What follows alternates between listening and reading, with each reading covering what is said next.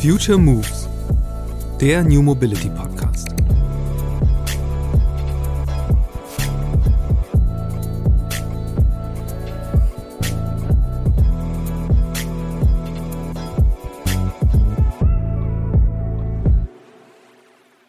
Ganz, ganz viele Menschen fahren natürlich auch ihren, in ihren Mobilitätsverhalten, in ihren Gewohnheiten. Wenn sie seit 20 Jahren mit dem, Arbeit, mit dem Auto zur Arbeit fahren, ist es enorm schwierig, die dazu zu begeistern, doch mal was anderes auszuprobieren. Und da haben wir, glaube ich, mit Jobrad schon einen, einen, ja, so, einen, so einen Nudging-Ansatz. Hey, bei uns kannst du dir dein Traumrad leisten und du musst nicht jeden Tag damit zur Arbeit fahren, aber fang doch mal an. Ja, probier's doch mal aus. Ulrich Prediger und Holger Thumert haben die wohl größte Erfolgsgeschichte der Fahrradbranche der vergangenen Jahre geschrieben. Aus der simplen Frage, warum gibt es Dienstwagen, aber keine Dienstfahrräder, ist ein Unternehmen entstanden, das heute, 15 Jahre nach dem Start, über eine Milliarde Jahresumsatz macht. Und nicht nur das. Jobrad ist zum Synonym geworden für eine neue Form des Fahrradbesitzes, bei dem sich Bikes über den Arbeitgeber und steuerlich begünstigt finanzieren lassen. Ein Business, das offensichtlich gut in die Zeit passt. Inzwischen gibt es zahlreiche Anbieter, die das von Jobrad erfundene Modell kopieren. Und auch die zunächst skeptischen Händler spüren inzwischen das revolutionäre Potenzial von Ulrich Predigers Idee.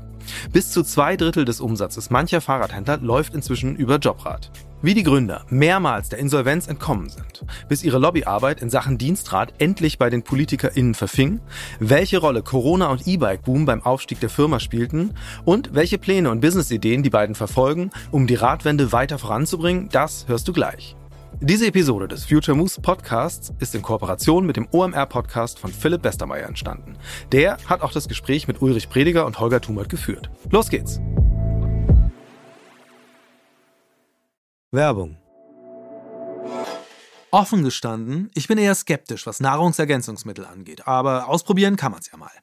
Also steht seit rund zwei Monaten AG1 in meinem Kühlschrank. In der grünen Tüte ist ein Pulver, das laut Hersteller Ergebnis einer wissenschaftlich basierten Mischung hochwertiger Inhaltsstoffe ist. Vitamine, Mineralstoffe, Bakterienkulturen, Antioxidantien, ein Pilzkomplex, insgesamt über 70 Zutaten, die alle aus natürlichen Lebensmitteln stammen. Hinter der Formel von AG1 steckt die Idee der Nährstoffsynergien, einem wissenschaftlichen Konzept, das darauf abzielt, die Wirksamkeit einzelner Nährstoffe zu verstärken. Also rühre ich morgens einen Löffel AG1 in ein Glas Wasser und bekomme einen Drink, der zwar wie ein Green Smoothie aussieht, aber bedeutend besser schmeckt. Ob es auch wirkt? Ich habe zumindest das Gefühl, trotz Winterfinsternis und chronisch zu wenig Schlaf ganz gut aus dem Bett zu kommen. Es kommt sogar vor, dass ich etwas früher Undenkbares tue. Ab und an verzichte ich jetzt auf meinen doppelten Espresso Kickstarter am Morgen. Sicher keine schlechte Entwicklung. Auch über den Tag hinweg fällt es mir aktuell leichter, konzentriert meine Aufgaben abzuarbeiten. Und wenn ich abends nicht mehr lange wach liege, könnte das an AG1 liegen. Oder einfach daran, dass ich keine tausend offenen To-Dos mehr habe, die ich noch in Gedanken durchgehen muss. So oder so, für mich ein positiver Effekt meines Supplement-Testlaufs. Du möchtest es auch ausprobieren? Dann geh jetzt auf drinkag1.com slash futuremoves und sichere dir bei Abschluss eines monatlichen Abos einen kostenlosen Jahresvorrat an Vitamin D3 und K2 und fünf praktische AG1 Travel Packs für unterwegs im Wert von 41 Euro gratis dazu. Herzlich willkommen, Uli Prediger und Holger Thumat. Hi. Hallo, schön hier zu sein. Ja, also, ähm, vielleicht mal, Uli, du bist ja sozusagen der ganz allererste in der Firma gewesen. Habe ich das richtig verstanden sozusagen? Ja, ähm, also wenn man so will, habe ich Jobrad erfunden, Fahrradleasing erfunden in Deutschland, das gab es vorher nicht. Ich bin immer so ein bisschen vorsichtig, ähm, Fahrradleasing ist jetzt nicht wirklich eine Erfindung, sondern es hat, ich habe einfach Themen aus anderen Bereichen zusammengebracht, die es vorher in der Form nicht gab. Wollte an den Erfolg des Autoleasings, an, der, an, den, an das Modell ähm, Dienstwagen in Deutschland anschließen was meiner Meinung nach eines der erfolgreichsten Geschäftsmodelle überhaupt ist. Und das war 2007, 2008, äh, als ich begonnen habe, war das alles andere als ähm, ja, vorhersehbar, wie sich Jobrad ähm, entwickelt. Die Legende geht so, dass du und dann gesagt hast, ich möchte gerne ein Dienstfahrrad haben und dann wurde dir gesagt, das gibt's nicht und dann sagst du, das kann doch nicht wahr sein, ich äh, will jetzt irgendwie hier ein Dienstfahrradprojekt äh, aufsetzen. Ich habe in einem amerikanischen Konzern gearbeitet und bin dann irgendwie ähm, auf dem Weg zur Arbeit mit dem Rad auf die Idee gekommen, warum habe ich eigentlich ähm, habe ich keine Möglichkeit, ein Fahrrad zu leasen beim, über meinen Arbeitgeber. Und so ist das entstanden. Mein Arbeitgeber fand das nicht gut und dann habe ich irgendwann mal gesagt, gut, ähm, dann probiere es einfach selber, Fahrradleasing in Deutschland aufzubauen. Und das, du warst damals aber, sag mal ruhig, irgendwie in welchem Job tätig? Ich war in einem, im mittleren Management bei einem Medizintechnikunternehmen, bei einem großen Amerikaner, Weltmarktführer in einem bestimmten Medizinproduktebereich. Also eine wirklich normale BWL-Karriere, sozusagen jetzt ohne bis, größere Auffälligkeit bis dato. Ja, kann man schon so sagen. Wobei keine klassische BWL-Karriere. Ich ähm, habe nach dem Abi eine Ausbildung gemacht zum Feinmechaniker und habe dann in den, in den Niederlanden in Maastricht äh, International Economics studiert, also eher Volkswirtschaft, und wollte mich breit aufstellen, habe dann aber so 99 schon das erste Mal Erfahrung äh, schnuppern dürfen im, im Startup-Umfeld. Ich konnte mit einem Vater von einem Kommilitonen ein Unternehmen gründen, beziehungsweise wir waren in der Vorgründungsphase, dann ist er leider krank geworden, aber das war so die erste Erfahrung für mich mit Startups. Und dann hast du irgendwie gemerkt, okay, dieses Thema Fahrradleasing, da ist was oder das, also wie kam das, was waren so die ersten, wo kam der erste Kunde, der erste Umsatz her? Ja, das war schon ein längerer Weg. Ich habe lange nach einer Geschäftsidee Idee gesucht, äh, wo ich das Gefühl habe, da kann ich hundertprozentig dahinter stehen. Das könnte ich im schlimmsten Fall meiner Großmutter verkaufen. Und ähm, als dann die Idee zum Fahrradleasing kam, wie gesagt, äh, auf dem Fahrrad zur Weg, auf dem Weg zur Arbeit, dachte ich, ja, das ist es, weil Fahrrad, äh, ich bin total Fahrradbegeistert. Ich fahre seit meinem vierten, fünften Lebensjahr viel Fahrrad, äh, Mountainbike, Rennrad, alles, was es so gibt. Und dachte, ja, cool, da kann ich sogar ein Stück weit mein, äh, mein Hobby zum Beruf machen. Und war mir eigentlich von Anfang an sicher, dass es total sinnvoll ist, weil ähm, Menschen, die mit dem Rad zur Arbeit fahren, das ist ein Weg, den man jeden Tag zurücklegen muss. Äh, die Leute sind viel gesünder, sie sind schneller, es ist viel günstiger, mit dem, mit dem Rad zur Arbeit zu fahren und natürlich viel, viel umweltbewusster. Und für die Arbeitgeber ist es auch sinnvoll, weil die ähm, auf Parkplätze verzichten können. Aber 2008, als ich damit begonnen habe, ähm, gab es praktisch äh, das Thema überhaupt nicht. Ähm, also die ersten Personen, mit denen ich gesprochen habe, so aus der Fahrradbranche, die fanden es erstmal ziemlich lächerlich. Also äh, auf gut Deutsch, die haben gesagt, äh, wer, wer sollte denn jemals ein Fahrrad leasen? Und auch Arbeitgeber haben mal so überlegt, ja, machen, machen Sie mal ein Angebot. Aber ich musste dann ein bisschen umschwenken, um überhaupt mal Geld zu verdienen, habe ich mich am Anfang auf äh, Hotels und, und Gastronomiebetriebe spezialisiert und denen kleine Fahrradflotten angeboten. Für ihre Kunden dann? Das dann für ihre Gäste. Das Hotels, genau, okay, okay, genau. okay. Weil ich ja, ich muss ja irgendwie Geld verdienen. 2008 war mitten in der Wirtschaftskrise, ähm, typische Finanzierung über Family Foods and Friends, die mir alle ein bisschen Geld geliehen haben. Damals gab es dieses Existenzgründergeld noch dazu. Aber ich bin voll ins, ins kalte Wasser geschmissen. Meine Frau war damals zu Hause, Elternzeit. Also im Nachhinein ziemlich naiv und ziemlich viel Risiko. Wie, wie alt warst du da? Ich war 35. Also auch schon relativ reifer Gründer, kann man fast sagen, ne? Reifer Gründer, ähm, zwei Kinder. Meine Tochter war, meine, unser zweites Kind war gerade ein Jahr alt. Wir hatten gerade eine kleine Immobilie gekauft in Freiburg. Also es war eigentlich volles Risiko. Aber war denn der Job so, der, der, der sozusagen der Angestellte-Job, war der so schlecht oder war er so schlimm, dass du sagtest, ich, irgendwie, ich muss jetzt was Neues machen oder was hat dich so getrieben, jetzt was Eigenes zu gründen? Also ich tick so ein bisschen, ich muss äh, von etwas 100% überzeugt sein, damit ich Vollgas gebe und ich möchte natürlich Vollgas geben in, in dem, was ich tue und danach habe ich dann länger gesucht und mit Fahrradleasing genau das gefunden, woran ich, wovon ich so überzeugt bin, dass ich mir nie äh, Gedanken mache über meine Arbeitszeit oder wie viel Energie ich da jetzt reinstecke, weil ich einfach fest daran glaube, dass es äh, total sinnvoll ist. Und du hast die Firma ja aus dem Cashflow aufgebaut, ne? Genau, also wie gesagt, äh, Anfang ein bisschen Geld von Familie, hat dann ein Jahr gedauert, bis mir da bis mir eine Bank ein bisschen Geld geliehen hat mit sehr, sehr viel Überzeugungskraft und natürlich vollem Risiko von mir. Ich musste mein Haus äh, beleihen und ähm, dann ging's äh, 2009 weiter mit Genussrechten. Das war damals eine, die einzige Möglichkeit. Crowdfunding gab's noch nicht. Das haben wir dann ähm, später gemacht, als Holger dazu kam. Und ähm, 2011 haben wir noch dann strategische Investoren, wenn man so will, überzeugen können. Aber es war einfach super hart, damit damals äh, irgendjemanden dafür äh, zu begeistern, uns Geld zu geben für eine Idee, die damals einfach völlig abwegig klang. Okay, aber das, es kam dann doch irgendwann eine größere Cash-Summe rein, also bei das strategische Investoren? Ja, also die, das erste Bankdarlehen waren 80.000 Euro, das hat uns dann ein, ein Jahr äh, gereicht und dann kamen nochmal 100.000 Euro Genussrechte in, in 2009 und dann haben wir uns damit irgendwie über, über Wasser gehalten. Äh, Anfang 2011 kam dann Holger dazu und mit ihm zusammen konnten wir dann tatsächlich ein paar ähm, strategische Investoren und ein Business Angel überzeugen. Aber wir reden über Millionensummen, die reingeflossen sind? Nein, nein, nein, nein. Das waren alles niedrige sechsstellige äh, Beträge, die, die damals investiert Ich meine, das wurden. ist ja in der heutigen Zeit sehr, sehr selten, dass es gelingt, halt eine Firma, ihr macht heute, um das mal schon weg sagen, so Größenordnung 600 Millionen Umsatz? Noch mehr? Mehr. Wir haben in 22 über eine Milliarde Umsatz gemacht. Über eine Milliarde Umsatz. So. Und das irgendwie erzeugt mit einer Million oder zwei Millionen an, an, an Anschubfinanzierung. Es war in Summe über die ersten Jahre etwas mehr als eine Million Finanzierung, die wir Das ist ja für heutige Verhältnisse eigentlich lächerlich wenig. Es ist lächerlich wenig und ich bin mir sicher, es wird nicht nochmal funktionieren. Aber und jetzt, also eine, also über eine Milliarde Umsatz, also wir kommen nachher mal zu den, zu den genauen Größenordnungen. Wie viele Leute arbeiten bei euch, müssen wir einfach direkt zu sagen? In der Gruppe, wir sind jetzt mit zehn zehn Tochter- oder zehn Gesellschaften in der Gruppe, ungefähr 1000 Mitarbeiter. Also auch mit Auslandsgesellschaften und sowas allem, ne? Ja, genau. Okay, also das ist schon mal so die, die krasse äh, Reise. Äh, wir kommen jetzt dahin, wie das, wie das gelingen konnte.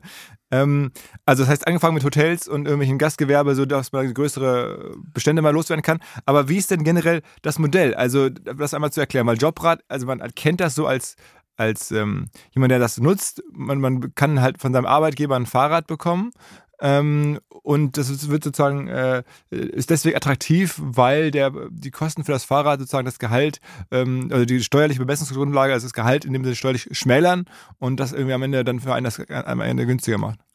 Ja, also wir bringen drei Welten zusammen, die vorher nicht zusammen waren. Und das ist, glaube ich, das Geheimnis äh, der Firma. Es gab schon lange Fahrräder, ja, es gibt schon immer Arbeitgeber, die ihren Mitarbeitern das Gutes machen wollen. Und es gibt schon lange Leasing. Und was wir geschafft haben, ist, diese drei Themen, diese drei Akteure äh, über eine digitale Plattform zu verbinden, so dass ein Angebot entsteht, was Arbeitgeber jeder Größenordnung, also vom ganz kleinen Handwerksbetrieb bis zum DAX-Konzern, ihre Belegschaft anbieten anbieten können. Das heißt, jeder Mitarbeiter kann sich in jedem Radladen in Deutschland sein Traumrad, sein Dienstrad aussuchen schließt dann einen Vertrag, das läuft alles äh, über uns im Hintergrund äh, äh, digital, so dass ähm, ein Leasingvertrag losläuft, es eine Gehaltsumwandlung gibt, da entsteht ein Steuereffekt, ja, das heißt, er zahlt eine Bruttorate, die aber nur weniger versteuert ist als ein normales Einkommen, zahlt es über 36 äh, Monate äh, lang, bekommt vom Arbeitgeber das Fahrrad überlassen und am Ende hat er die Möglichkeit, das äh, Fahrrad dann äh, zu kaufen. Okay, aber das heißt, also der Effekt entsteht dadurch, dass, man muss nochmal erklären, also wo, wo wird jetzt der, der Wert geschaffen? Also ähm, jemand äh, zahlt eine Leasingrate, ja. aber ähm, die Leasingrate ist halt deswegen so günstig, weil sozusagen der, die Einsparung auf, die, auf seine Gehaltsbesteuerung das kompensiert. Also das Zauberwort heißt Bruttoentgeltumwandlung. Äh, das heißt, der Arbeitnehmer verzichtet auf einen Teil seines Barlohnes. Ja. Nehmen wir mal an, ich habe einen ganz normalen Arbeitsvertrag, 3000 Euro Durchschnittsgehalt äh, und ich möchte ein Fahrrad äh, haben, zum Beispiel für 3000 Euro, was heute so ein Einstiegs-E-Bike äh, kostet. Ja. Dann sucht er sich das Fahrrad aus ähm, kann in einem Kalkulator vorher berechnen, was das für ihn äh, bedeutet. In diesem Fall wären es etwa 100 Euro brutto. Diese 100 Euro gehen von seinem Monatsgehalt runter. Das heißt, ähm, es sind dann nur noch 2900 Euro, was er äh, brutto versteuern muss. Darauf kommt ein geldwerter Vorteil. Das kennt man vom Auto, 1%-Regel. Das gilt jetzt fürs Fahrrad mit aber 0,25 äh, Prozent. Das muss er versteuern. Das sind in dem Fall nur 7 Euro. Ja, ähm, das heißt, er zahlt auf 2.900 Euro deutlich weniger Steuern und Sozialversicherung, als er das vorher auf 3.000 Euro äh, gezahlt hat. Er kriegt weniger netto raus, aber ähm, wenn man das vergleicht, was er netto weniger bekommt und was er fürs Fahrrad bezahlt hätte, wenn er es selbst äh, gekauft hätte, dann entsteht da ein Vorteil für den Mitarbeiter. Man muss das gegenrechnen. man, man muss es gegenrechnen und im Schnitt kommen da Einsparungen im Bereich 30, 35 Prozent raus. Fahrradpreis. Auf den Fahrradpreis über drei Jahre, wenn er es am Ende ähm, dann auch äh, kauft. Und dann hat er ein Fahrrad. Und, Und er hat noch einen, einen weiteren großen Vorteil, er muss die den Preis nicht auf einmal bezahlen. Es ist eine Art von Ratenzahlungsfunktion. Viele unserer Jobradler nutzen das auch sehr, sehr, sehr stark in der Form. Und ähm, wenn man sich überlegt, äh, ein gutes E-Bike kostet 3000 Euro aufwärts, eher, eher vier inzwischen durch die Inflation. Und ganz viele unserer Jobradler ähm, leasen auch zwei Fahrräder, also erst für sich und dann für die Partner oder die Partnerin. Ähm, dann kommen halt schnell 7.000, 8.000 Euro zusammen. Wie viele äh, neue Kunden macht ihr am Tag aktuell? Also wir haben an guten Tagen äh, schon über 2000 äh, neue Jobradler ongeboardet. Am Tag, ja? Am Tag. Und im Schnitt sind wir, also wir hatten auch noch Tage, da waren es mehr, aber das sind dann eher so Spitzen durch Feiertage. Ähm, aber im Schnitt haben wir so zwischen 1000 und 1500 neue Jobradler am Tag. Und insgesamt habt ihr mittlerweile ein Kundenportfolio von? Also wir haben jetzt ähm, in Summe in den letzten 10, 11 Jahren, seitdem wir das machen, schon über eine Million Menschen aufs Jobrad gebracht und in 2022 äh, etwas über 300.000. wer, ist denn euer Hauptkunde? Also äh, am Ende erstmal der Arbeitgeber, weil Ja. ohne den geht es alles gar nicht. Das heißt, ihr müsst ja am Ende Firmen überzeugen, da mitzumachen, weil nur wenn der Arbeitnehmer das gerne möchte, ähm, bringt ihm das nichts, weil der Arbeitgeber muss bei euch irgendwie angeschlossen sein. mit dem Thema setze ich mich schon sehr lange auseinander. Man muss da ein bisschen zurückgehen. Also angefangen habe ich wirklich mit dem Modell, der Arbeitgeber trägt die Kosten genauso wie beim Geschäftsauto. Das hat aber nicht funktioniert ähm, vor, vor 12, 13 Jahren. Und dann ähm, kam mir irgendwann mal die Idee, äh, das habe ich mir abgeschaut bei einem Modell in, in UK, dass äh, man ja eine Gehaltsumwandlung machen kann und es den Arbeitgeber dadurch nichts kostet. Und dadurch ist die Hürde beim Arbeitgeber eigentlich sehr, sehr niedrig. Den einzigen ähm, äh, das einzige Veto, das der Arbeitgeber einlegt, ist, kostet bei ihnen Aufwand. Klar, und der Aufwand, äh, er muss natürlich irgendjemanden damit beauftragen, die, die Admin zu machen für die Fahrräder. Aber die Admin ist viel, viel geringer als zum Beispiel bei einem Firmenwagen. Also wir haben einen, einen Kunden, einer unserer größten Kunden, die Deutsche Bahn, oder das ist äh, der größte Kunde, die inzwischen in Summe über 75.000 Jobräder bei uns geleast haben. Und da gibt's genau zwei Mitarbeitende, die im Moment ungefähr 50.000 Jobräder administrieren. Äh, Das heißt, der Arbeitgeber hat eigentlich auch nur eine, einen sehr geringen Aufwand, weil wir ähm, die ganzen Prozesse hinten dran, die natürlich schon anfallen, voll digitalisiert haben und für den Arbeitgeber übernehmen. Also hat der Arbeitgeber ähm, ja möglichst äh, keine Gegenargumente mehr. Es gibt immer mehr Arbeitgeber, die auch einen Zuschuss bezahlen, der auch immer größer wird. Aber es ist noch nicht so wie beim Auto, dass der Arbeitgeber die Kosten voll trägt. Und auf der anderen Seite steht natürlich der Arbeitnehmer den wir ähm, natürlich sehr stark auch als Kunden sehen, unseren Jobradler, bei der ähm, zu seinem Chef in der Regel geht und sagt, hey, hier gibt's jetzt ein neues Modell, Jobrad, da kann ich mir endlich ein, ein tolles Fahrrad leisten, kann vielleicht sogar ein, ein Lastenrad für, für meine Familie und mich mir anschaffen und dich kostet's nix. Also lieber Arbeitgeber, bietet es doch bitte an. Am Ende ist, ist das ja auch irgendwie eine, eine Steuergesetzgebung, die euch da in die Hände spielt. Ne? Also war die schon so, als du angefangen hast? Nee, ähm, da muss ich aber auch äh, wieder sagen, das war mir damals noch gar nicht bewusst. Und ähm, ja, also im Nachhinein bin ich natürlich froh, dass ich trotzdem so mutig war. Vorhin habe ich es naiv genannt. Das war so eine Mischung aus mutig und Nai- Naivität. Ich habe dann irgendwann mal zwei, zwei neun festgestellt, okay, Arbeitgeber können das ja ihren Mitarbeitenden tatsächlich nur vernünftig anbieten, wenn es eine steuerliche Regelung gibt. Dann ähm, habe ich mit, äh, mit meinem Steuerberater versucht, da ähm, auf, auf Landesebene was durchzusetzen. Ging natürlich äh, schief. Dann habe ich angefangen, mit Bundestagsabgeordneten zu reden aus unserer Region. Ja, können die nicht irgendwas für mich machen? Also wenn, wenn du so willst, ähm, die ersten Versuche in die, in die Lobbyarbeit äh, einzusteigen. Und dann hat es nochmal knapp äh, zwei Jahre gedauert. Also Ende 2012 hat, haben Holger und ich es dann gemeinsam geschafft, mit sechs anderen Verbänden in Deutschland nur eine Gleichstellung herbeizuführen. Also das Problem war, dass es im Einkommensteuergesetz es keine Regelung für Fahrräder gab. Da steht einfach Kraftfahrzeug und ein Fahrrad ist leider kein Kraftfahrzeug.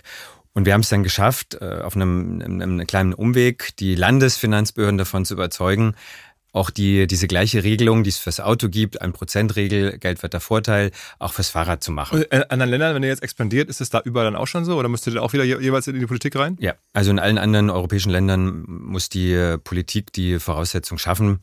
Ähm, Aber ist ja naheliegend für die Politik, weil warum nicht? Ja, ich meine, das ist ja irgendwie fast wünschenswerter, ein Fahrrad als ein Auto zu leasen. Oder warum, warum sollten die dagegen sein? also es, zum einen gibt es natürlich in den einen Ländern diese, ähm, dieses Automodell, wie wir es in Deutschland Das haben. gibt es nicht unbedingt. Ah, okay. Ja.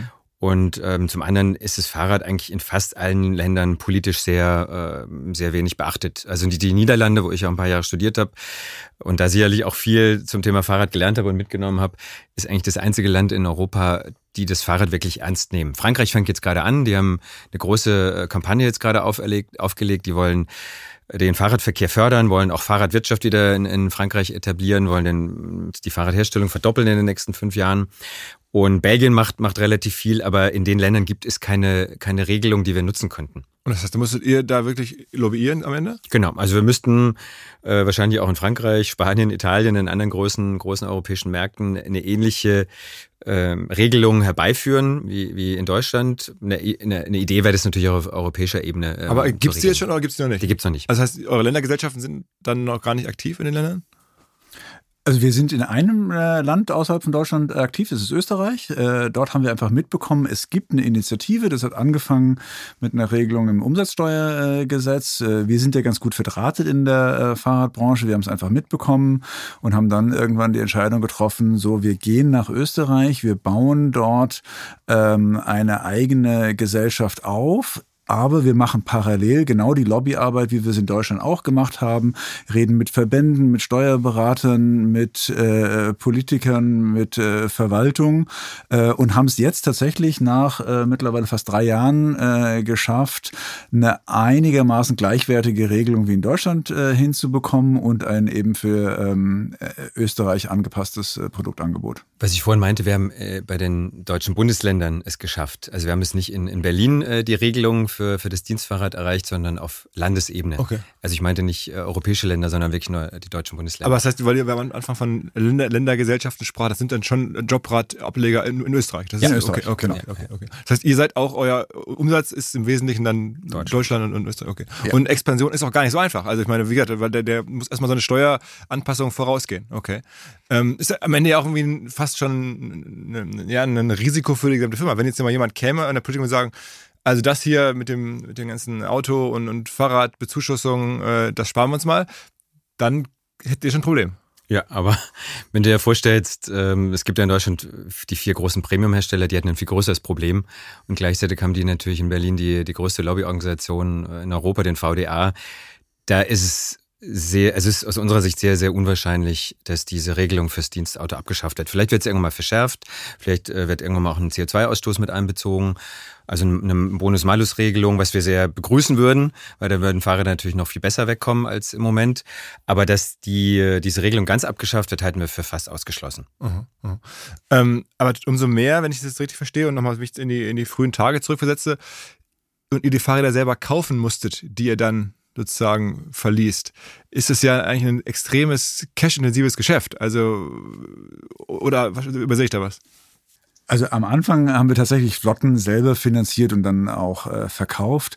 Aber Leasing ist ja eine Form der, der Absatzfinanzierung. Ja? Das heißt, du als äh, Vermittler des Leasingvertrags musst jetzt nicht in die Vorleistung äh, gehen, sondern wir kaufen ein vom, äh, vom Händler und normalerweise haben wir ein oder zwei Tage zwischen Zahlung des Kaufpreises an den Händler und Erhalt des Kaufpreises von der, von der Leasinggesellschaft. Also das ist das Attraktive äh, an unserem Geschäftsmodell, sonst wäre ja diese Skalierung auch gar nicht möglich äh, gewesen.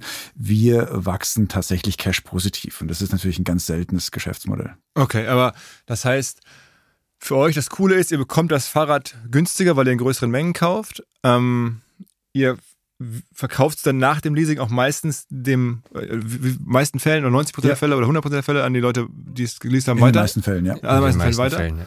Und bekommt ihr dann mehr, als ihr eingekauft habt oder weniger oder gleich viel? Naja, ich sage immer, die erste Dimension der Nachhaltigkeit ist ja finanzielle Nachhaltigkeit. Also wenn man ein Unternehmen äh, mit wirtschaftlicher Grundlage macht, dann muss man Geld verdienen. Ja, und äh, ein früherer Chef von mir hat mal gesagt, äh, Profit ist ja nur ein Maß für den Abstand zur nächsten Krise. Also wenn du ein nachhaltiges Geschäft aufbauen möchtest, musst du dafür sorgen, dass du Geld verdienst. Ja, jetzt rede ich mal nicht von irgendwelchen extremen äh, Scale-up-Geschichten. Äh, das heißt, wir haben schon einfach äh, von Anfang an das Ziel gehabt, äh, Geld zu verdienen. Äh, hat ein paar Jahre gedauert, bis wir das erreicht haben. Aber ab diesem Zeitpunkt können wir das weitere Wachstum voll aus dem eigenen Cashflow äh, bedienen. So viel, dass wir sogar in der Lage waren, eine eigene Leasinggesellschaft zu gründen. Ah, ah, ah, okay, verstehe. Das heißt, am Ende gibt es dann auch zwei Erlösströme. Also einmal die Marge, die äh, zwischen Fahrradeinkauf und Fahrradverkauf für euch entsteht und sozusagen die Leasinggebühren, die ihr dann äh, verdient. Welcher Erlösstrom ist für euch größer? Der Provisionsstrom ist ein bisschen größer als der äh, Einkaufsrabatt. Okay. Und es gibt noch einen, einen weiteren äh, Erlösstrom, den wir natürlich äh, mittelfristig generieren wollen. Das ist der Verkauf der, der Räder, der Leasingrückläufer. Der momentan, ähm, es sind noch nicht äh, keine großen Stückzahlen, aber bei über 300.000 ähm, abgesetzten Jobrädern pro Jahr sind es natürlich schon nennenswerte Also von Leuten, die, die Größenordnung, kein Leasing machen wollen, die sagen, okay, jetzt. die am Ende das Rad nicht mehr kaufen. Ja, ja, Entschuldigung, ja, genau. Ja, genau. Nach genau. 36 Monaten sagen die, so, ich will mir jetzt ein neues Rad leasen und das alte brauche ich nicht mehr, also gebe ich es zurück. Aber das ist, haben wir ja gerade versteckt, habe ich gerade gelernt, ist der ganz kleine Teil. Okay. ist der geringere Teil, aber auch, weil wir es äh, im Moment gar nicht pushen. Weil die, ähm, die Wiederaufbereitung der Fahrräder, bevor du die dann als gute Gebrauchte wieder verkaufen kannst, ist gar nicht so trivial. Ähm, also da reden wir schon von vielen tausend Rädern im Jahr. Wir sind ähm, der größte, wahrscheinlich der größte Gebrauchtradhändler in Deutschland, wahrscheinlich sogar einer der größten in Europa. Und was schon sehr, sehr früh auch äh, in unserem Businessplan stand, wir wollen ein mobile.de des Fahrrades aufbauen. also den, den Zweitradmarkt für das Fahrrad etablieren. Den gibt's nämlich im Moment noch nicht. Also im Moment kann man sich ein Second-Hand-Rad auf einer äh, Fahrradbörse hier in Berlin oder ähm, bei, bei eBay kaufen. Aber so wie bei mobile.de oder anderen äh, Kfz-Second-Hand-Börsen äh, gibt's keine, keinen wirklich strukturierten Markt und den bauen wir gerade auf, haben ein, ein Tochterunternehmen in München, Bravo Bike, die, wie gesagt, viele Zehntausende oder viele Tausende Räder im Jahr ähm, aufbereiten. Und das ist momentan äh, sehr herausfordernd, weil auch da der Fachkräftemangel zuschlägt. Und da die Strukturen aufzubauen, um da da wirklich viele tausende Räder im Jahr durchzuschleusen und ähm, so wiederherzustellen, dass man damit ähm, auch, auch guten Gewissens äh, die im Zweitmarkt verkaufen kann, ist äh, herausfordernd. Man muss vielleicht auch an der Stelle mal sagen, euch kommt nicht nur diese Steuergesetzgebung zugute, sondern gefühlt, müsst ihr mal was zu sagen, auch der Elektrofahrradboom. Also äh, wir reden jetzt ja über sehr teure Fahrräder mittlerweile, 3.000, 4.000 Euro und auch diese ganze Ankauf, Verkauf, mobile.de-artig, das macht jetzt keinen Sinn bei normalen Fahrrädern, das läuft über Ebay, nehme ich an, aber ihr guckt vor allen Dingen auf Elektroräder, ne? Genau, also inzwischen sind knapp 80 Prozent unserer Jobräder am Motor tatsächlich. Man muss aber auch sagen, als wir begonnen haben, ähm, standen die Elektroräder auch noch in den Startlöchern.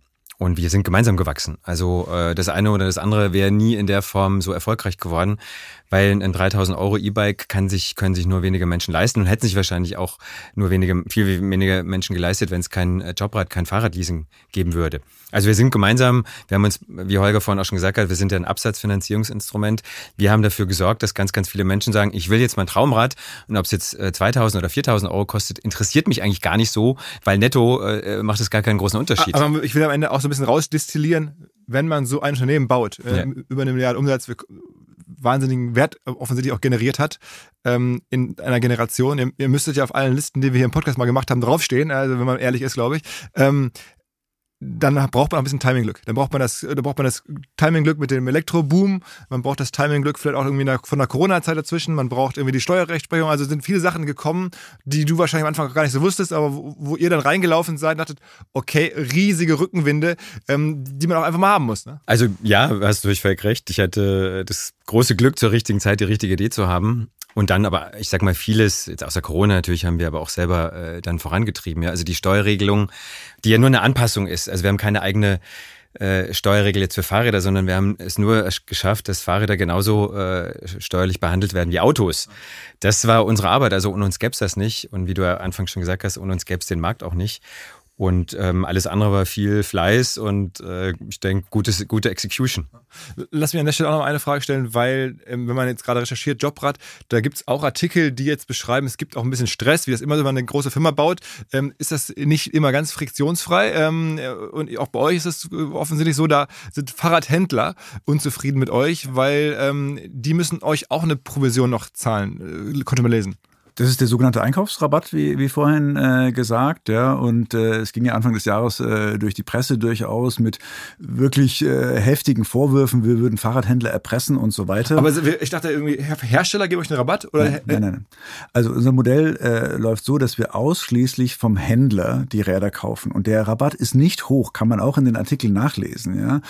Äh, vier, fünf oder sechs Prozent nehmen wir vom ah, Einkaufsrabatt. Okay, es ist nicht, dass ihr jetzt vom Hersteller kauft für 50 Prozent wir, bei, bei, den Nein. Autos ist es ja so. Also ein Six kauft ja. ja. von BMW selber. Ihr kauft nicht jetzt von irgendwie Canyon, wir kaufen von, na, Canyon ist eine Ausnahme, weil Canyon keine Händler hat. Canyon ja, okay. verkauft ja direkt direct an Endkunden, ja. direct to consumer alle Kanäle, die, wo, wo du in Deutschland heute ein Fahrrad kaufen kannst, kannst du auch ähm, als Lieferant für dein Jobrad. Äh, ah, okay. Nehmen. Das heißt, ihr kauft von dem Fahrradhändler an der Ecke quasi auch ein und diese 4, 5, 6 Prozent, die ihr da bekommt, ähm, die stehen jetzt in, in den Diskussionen. Genau. Was wir Anfang des Jahres äh, gemacht haben, äh, ist, ja, wenn man so ein äh, Unternehmen aufbaut äh, über viele Jahre, dann äh, hat man alle möglichen Konditionen, je nachdem, wie man mit dem einzelnen Händler verhandelt hat. Was wir gemacht haben, ist, wir wollten eine Gleichbehandlung, eine faire äh, Behandlung, die sich am Einkaufsvolumen orientiert. Ja. Tatsächlich haben wir gar keine Preiserhöhung gemacht für die Händler, sondern eine Vereinheitlichung. Das führt natürlich dazu, dass einzelne Händler ähm, mehr zahlen, andere Händler weniger zahlen. Ja? In Summe war es tatsächlich aufwandsneutral.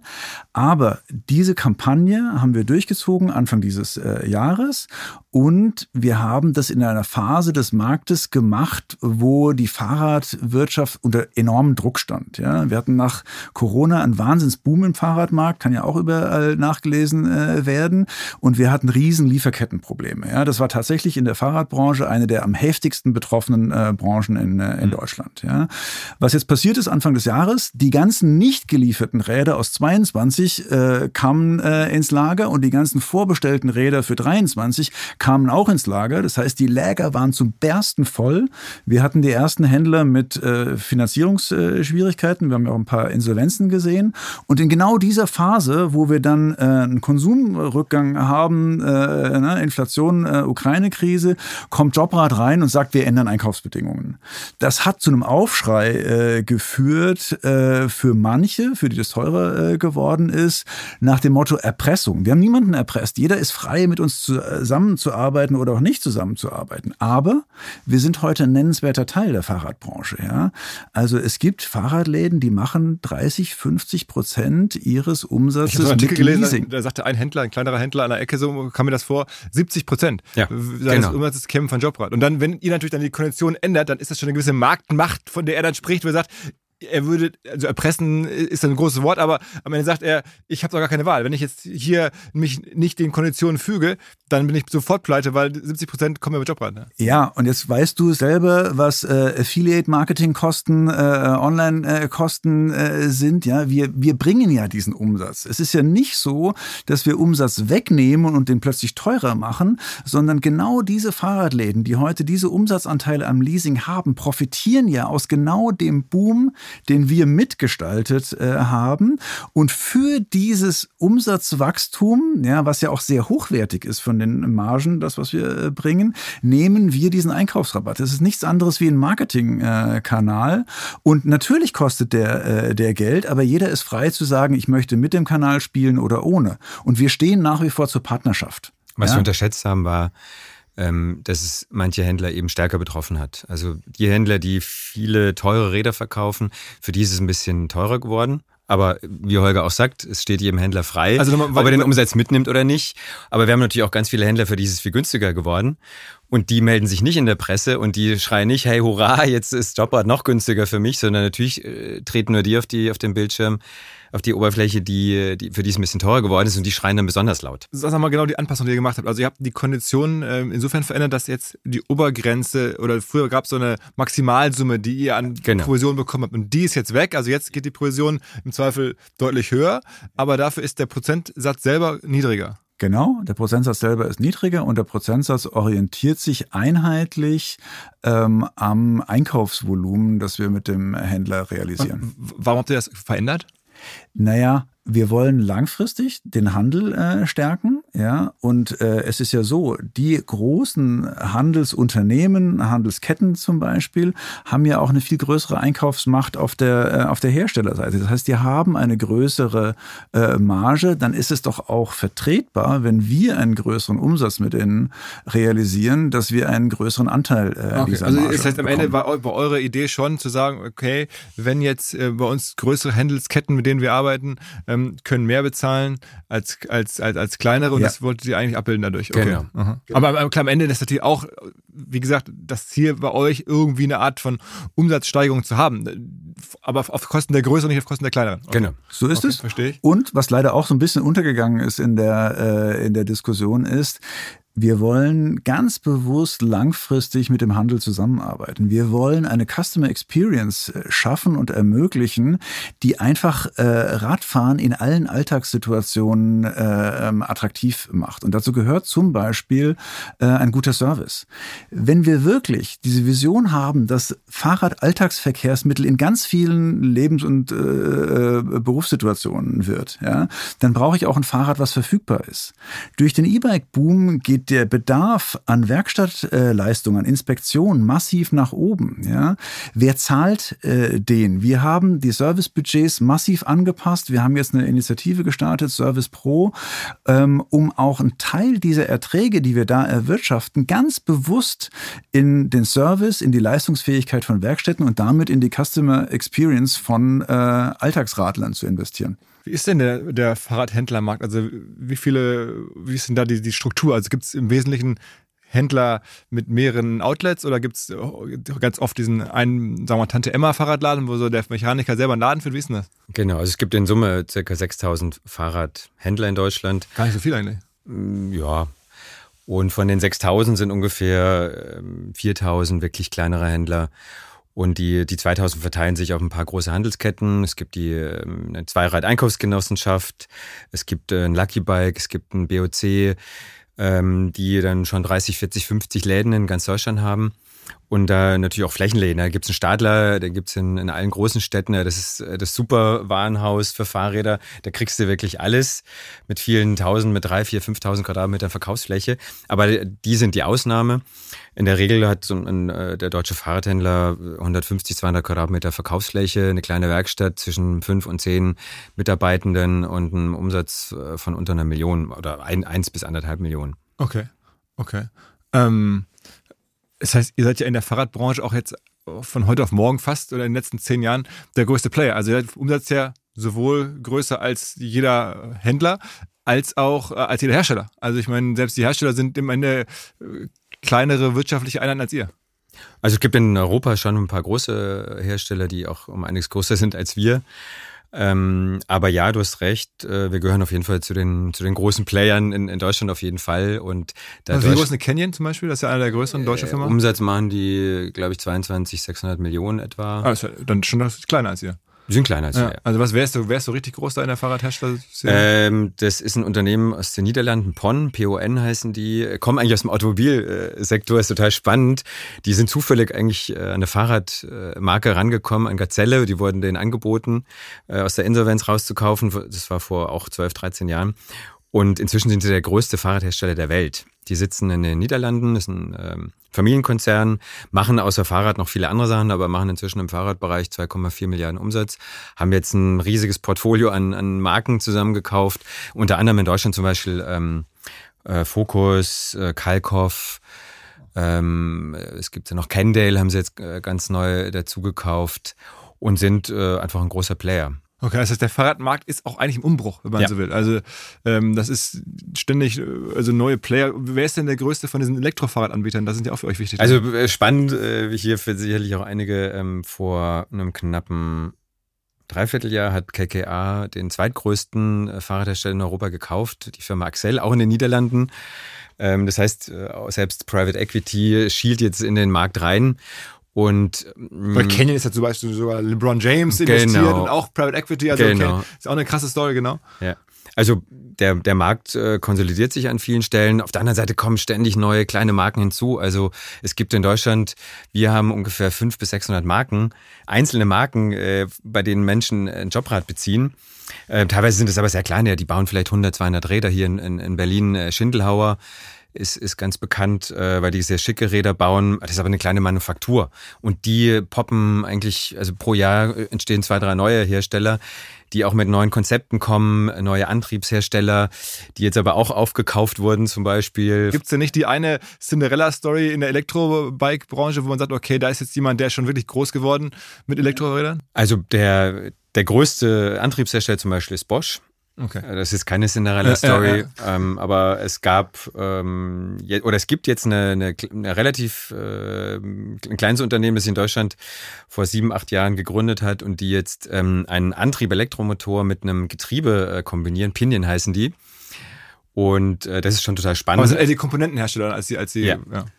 Aber ich meine, es gibt schon beeindruckende Stories. Es ist ja so, es gibt heute eigentlich keinen Hersteller mehr, der keine äh, E-Bikes im Angebot hat. Und bei allen Herstellern ist es so, dass heute sowohl der Umsatztreiber als auch der, der Margentreiber äh, das E-Bike ist. Ja, das ist in den letzten zehn Jahren hat sich das radikal gewandelt.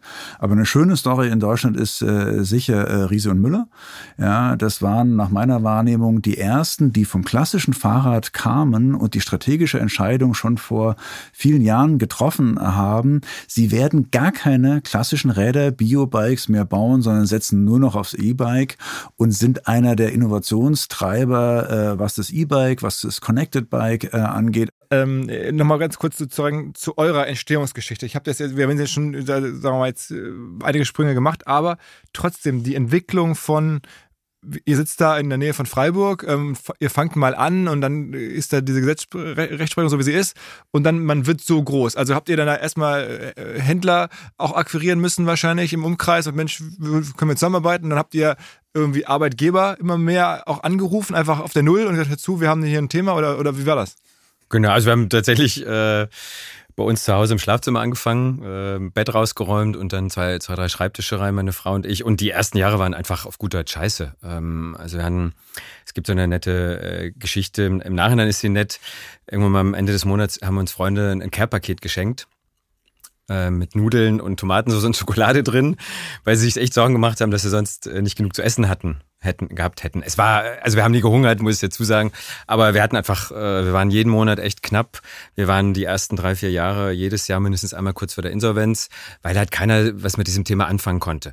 Wir haben, äh, Holger und ich haben, haben beide äh, am Anfang mit, mit eigenen Unternehmen und dann irgendwann mal gemeinsam irgendwie versucht, Geld zu verdienen. Ja, wir haben die unterschiedlichsten Sachen ausprobiert, weil wir uns halt irgendwie über Wasser halten mussten, weil wir beide so an die Idee geglaubt haben, dass das irgendwann mal groß wird. Und äh, da kann ich viele Gründer nur einfach ähm, animieren und ermutigen, ähm, daran zu glauben, wenn sie wirklich überzeugt sind, dass ihre Idee aber, gut aber ist. Aber was war denn der Durchbruch? Also wann kam es? waren viele, es waren viele verschiedene ähm, natürlich Komponenten. Um deine Frage zu beantworten, ja, wir haben sehr früh angefangen mit Händlern äh, zu arbeiten. Wir haben denen gesagt, es gibt doch immer mal äh, Leute, die können sich ein Rad äh, entweder nicht leisten oder sie wollen es steuerlich geltend machen. Ja, ähm, Selbstständige zum Beispiel, das ist ein zweites Produktsegment, das im Vergleich zu Jobrad zwar sehr klein ist, aber ähm, doch relevant.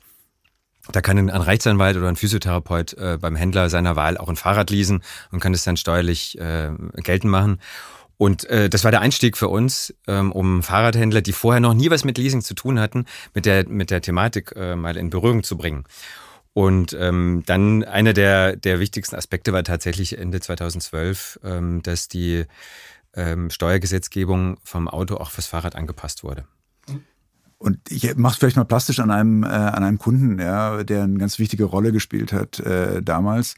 Ähm, irgendwann haben wir eine Renommee gehabt von, die Jungs verstehen irgendwas mit Fahrrad und mit denen kann man was, was machen, was, was gestalten. Ja. Und dann kamen so Firmen tatsächlich wie ENBW und Daimler auf uns zu, weil die mal so Fahrradaktionen gemacht haben.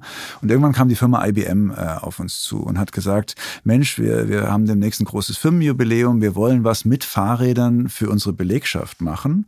Und die Firma IBM hatte damals ein Modell, dass sie ähm, IT-Equipment ähm, als Gehaltsumwandlung ihren äh, Mitarbeitenden anbieten. Ja? Also PC, Laptop, Handy ähm, oder auch äh, Tablet, ja, per Gehaltsumwandlung über einen Dienstleister ähm, haben sie umgewandelt. Dafür gab es eine Steuergrundlage und mit denen haben wir zusammen äh, lange diskutiert, wie kriegen wir das aufs Fahrrad äh, rüber, ja, und haben die Prozesse entwickelt, wie das für einen Arbeitgeber IBM in Deutschland äh, funktionieren könnte.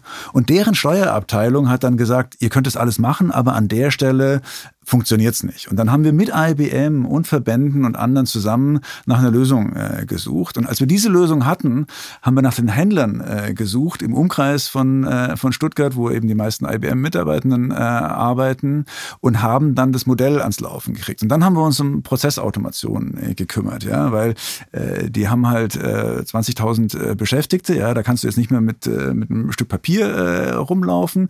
Dann haben wir gemerkt, die Händler verstehen Leasing nicht, wollen aber Fahrräder verkaufen. Also müssen wir den Prozess an der Stelle äh, automatisieren. Und so haben wir Stück für Stück quasi einen Roadblocker nach dem anderen aus dem System genommen. Okay, also das IBM ist sozusagen schon auch ein Kunde, ein Pilotkunde, dem ihr viel zu verdanken habt. So ist es. Was, was für einen Umsatz löst dann so ein IBM bei euch aus? Du kannst mal äh, davon ausgehen, dass die so ein paar hundert Räder im, äh, im Jahr äh, gemacht haben.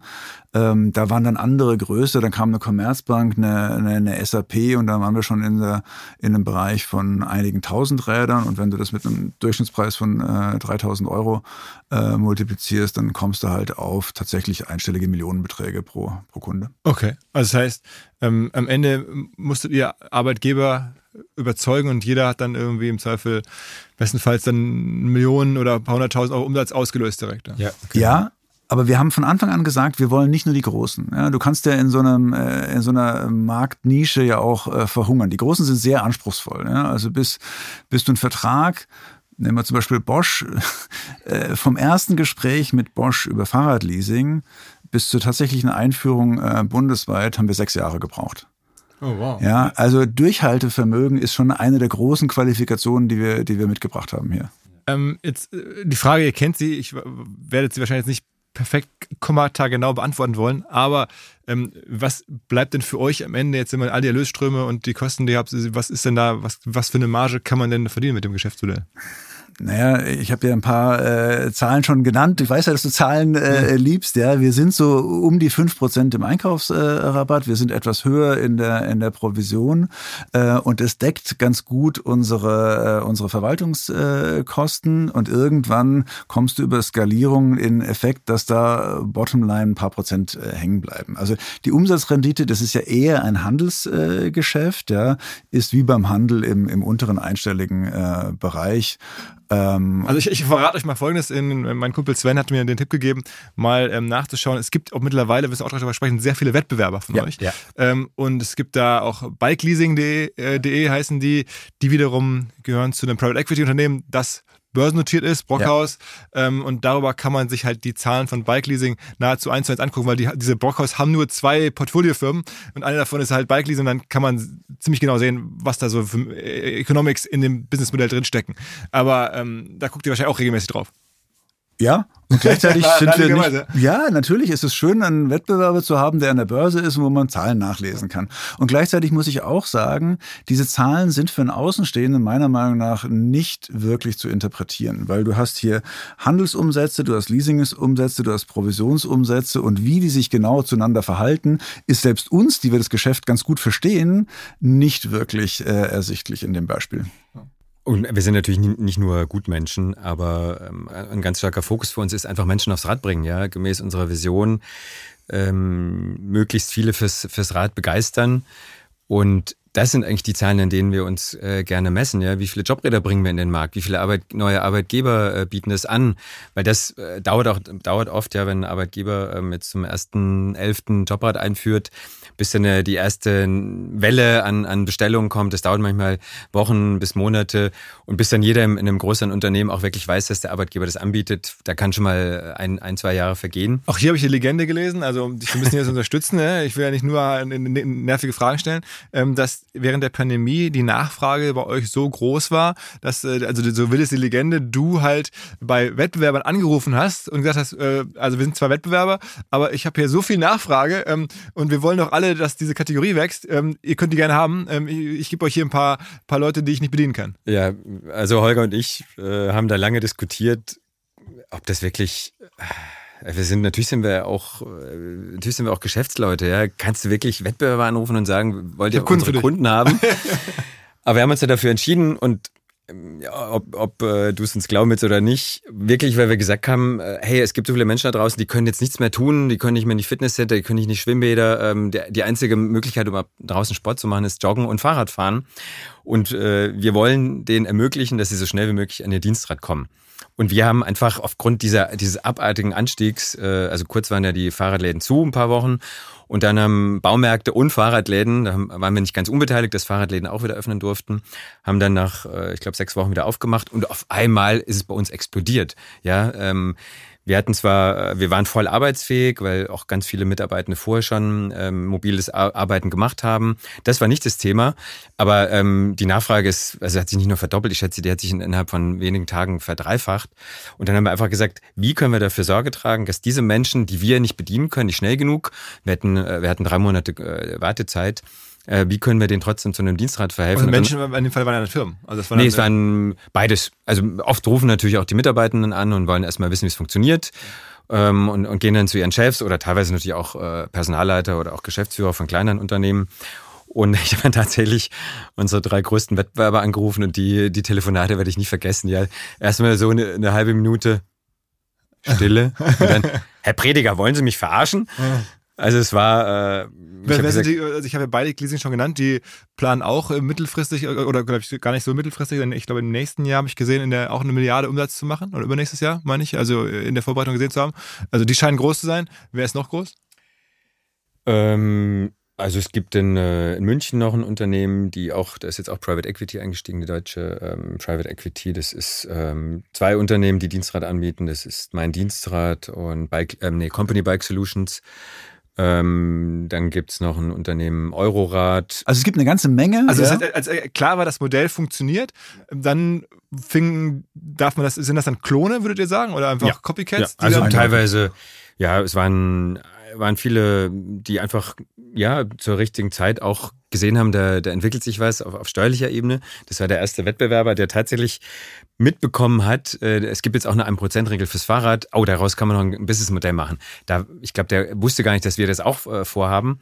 Das war also noch kein Klon.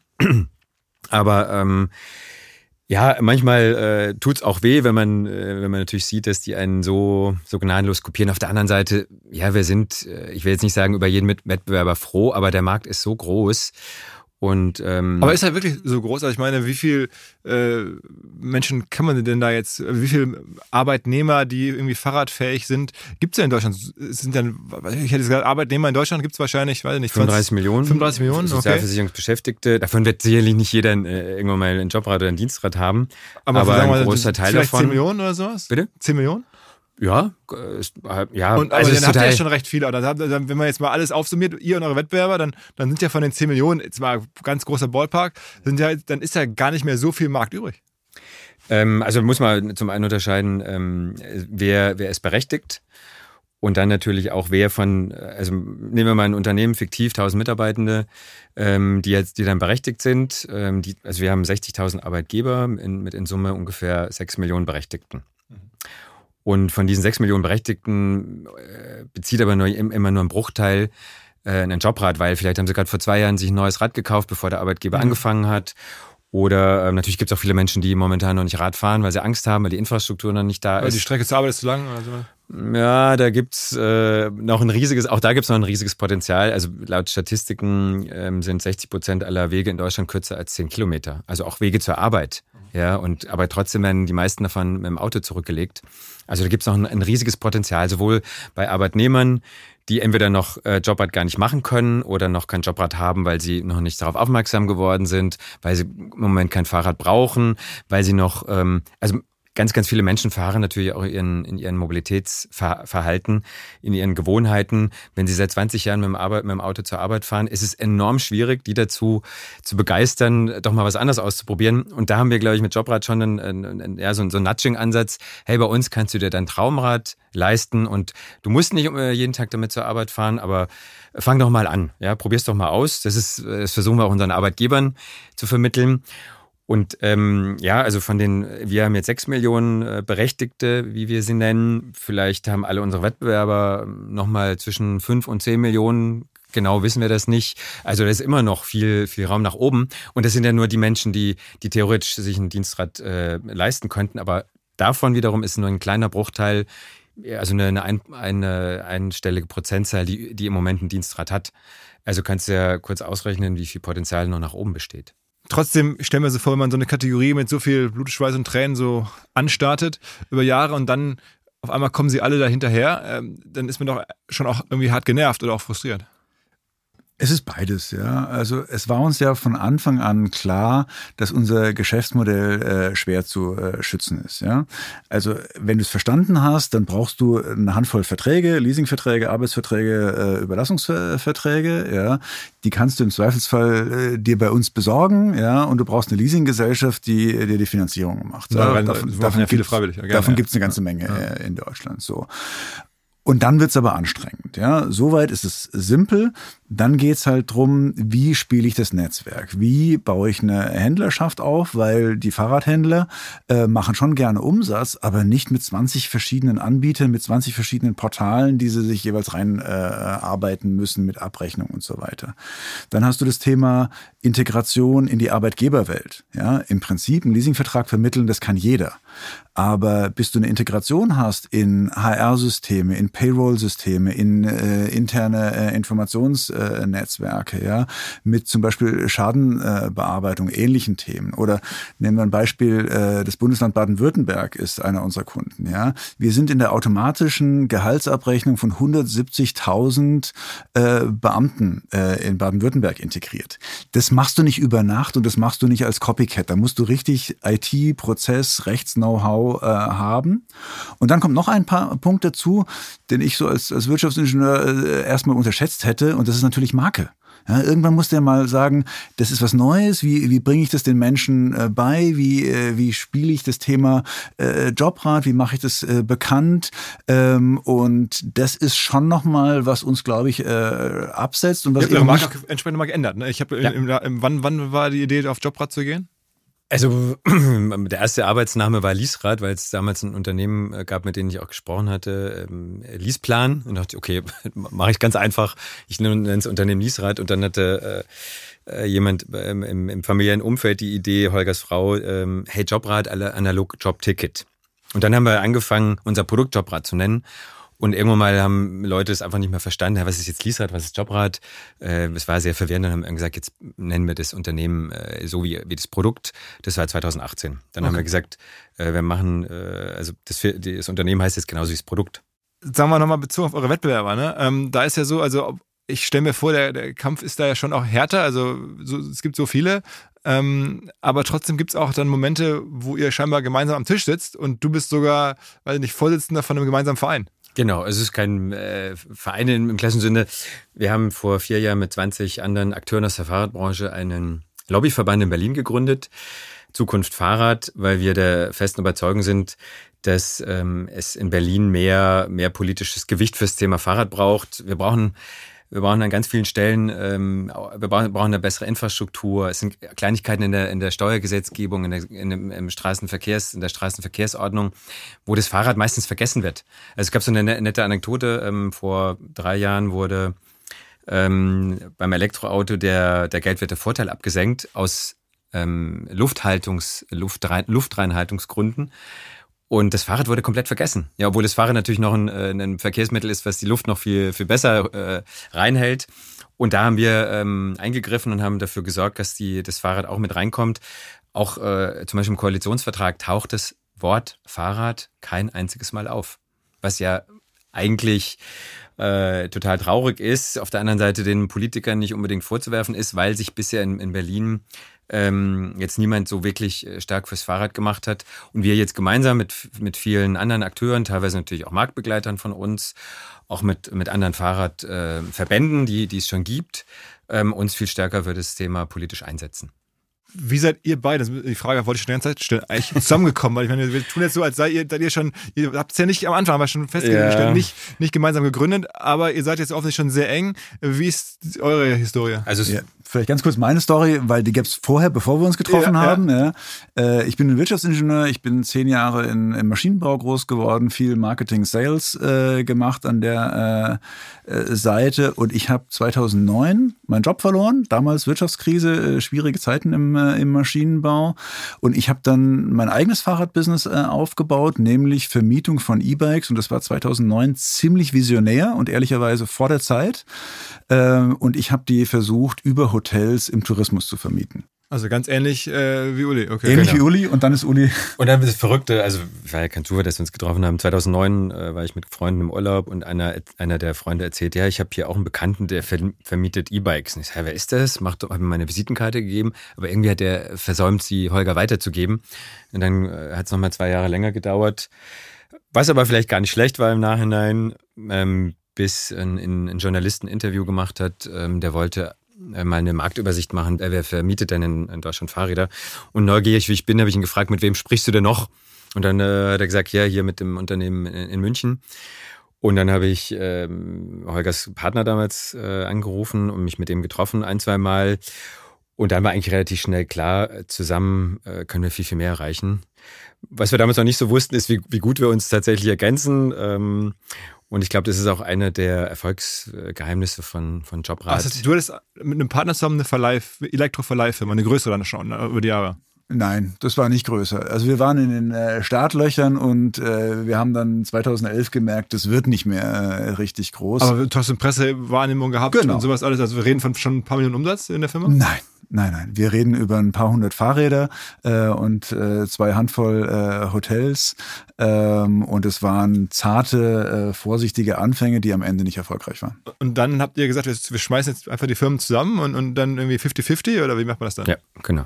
Okay, das ist ja, das heißt, du warst auch damals noch nicht so weit, äh, dass man sagen könnte, es ist jetzt ungefähr 50-50, weil ich habe ja schon ein paar Millionen Umsatz oder sowas. Ja, also ein bisschen äh, noch, ja, ich bin kein, ich würde mich mal selber als typischen Entrepreneur bezeichnen. Ich habe ständig neue Ideen, ähm, aber mir reizt dann auch die Idee, äh, ein paar gute Leute dafür zu suchen.